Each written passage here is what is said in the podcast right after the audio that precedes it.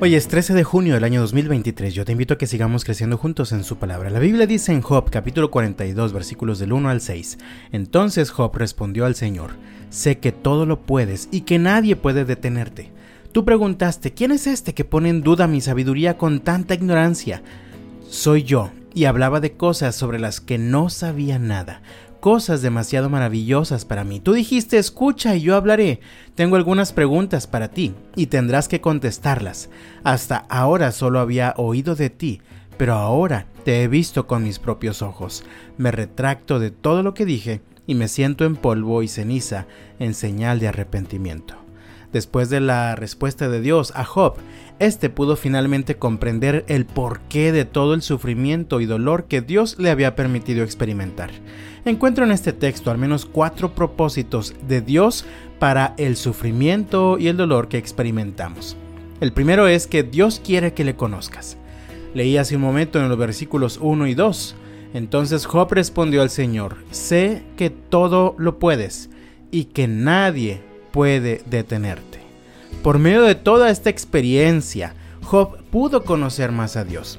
Me refiero a la experiencia desde la pérdida de todos sus bienes materiales, de toda su familia, incluso de su salud.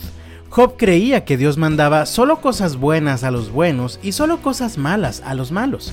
Sin embargo, a través de la prueba, Job comprendió que Dios tiene toda la autoridad para hacer lo que Él quiera, porque Dios es soberano y tiene todo el poder de tal manera que nadie puede detenerlo. En segundo lugar, Dios quiere que te conozcas. Leemos en el versículo 3, tú preguntaste, ¿quién es este que pone en duda mi sabiduría con tanta ignorancia? Soy yo y hablaba de cosas sobre las que no sabía nada, cosas demasiado maravillosas para mí.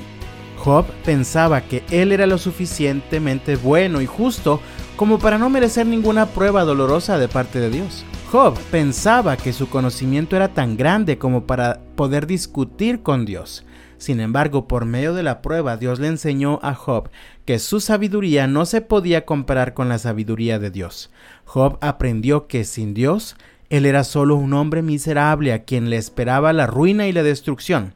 Job aprendió que era tan vulnerable que siempre necesitaba contar con el apoyo de Dios en su vida.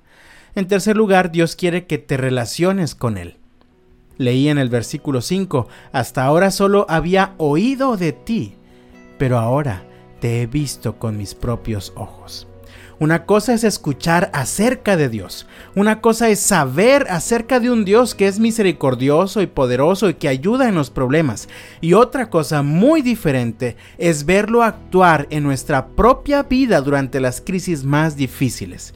Es en los momentos más difíciles en los que nosotros mismos reconocemos que somos incapaces de controlar o resolver las cosas y entonces podemos ver a Dios actuar. Es en esos momentos cuando podemos experimentar realmente su voz que nos habla y nos da paz.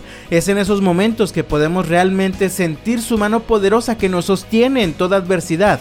Y es en esos momentos que podemos simplemente quedarnos quietos y ver cómo Dios siempre se encarga de sorprendernos.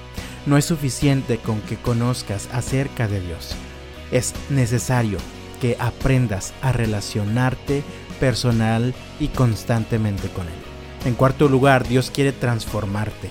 Leí en el versículo 6, me retracto de todo lo que dije y me siento en polvo y ceniza en señal de arrepentimiento. Job se había sentado en el polvo en señal de dolor, pero por medio de la prueba Job cambió su dolor en arrepentimiento. Job se arrepintió de todo lo necio que había dicho, de haber abrazado una actitud arrogante delante de Dios. Job finalmente creció y fue transformado. Pienso que aprendió a desarrollar resistencia, firmeza y constancia. Pudo transformar sus quejas por gratitud a Dios, su tristeza por esperanza y su enojo por paz. Todo esto ocurrió en la vida de Job por medio de la prueba. Y de la misma manera, cuando ahora tú y yo pasamos por pruebas que producen gran sufrimiento o dolor en nuestro corazón, podemos entender que Dios quiere que le conozcas, Dios quiere que te conozcas, Dios quiere que te relaciones con Él y Dios quiere transformarte. Así que, amado mío, nunca pierdas la fe y espera con atención para ver lo que Dios está haciendo en tu vida. Yo deseo que Dios te bendiga este martes y hasta mañana.